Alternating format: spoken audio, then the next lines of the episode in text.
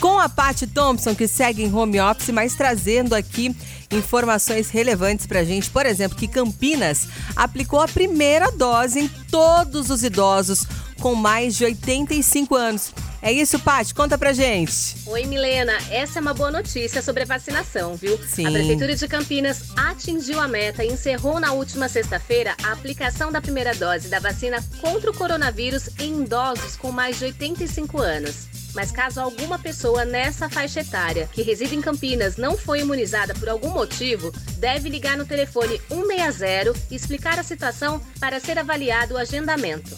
A Prefeitura divulgou também que Campinas já aplicou mais de 100 mil doses da vacina contra a Covid-19.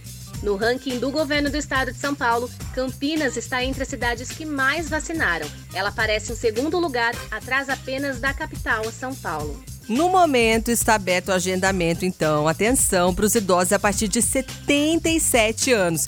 Vale lembrar que esse agendamento é obrigatório e tem que ser feito pelo site vacina.campinas.com sp.gov.br ou tem um telefone também que é o 160.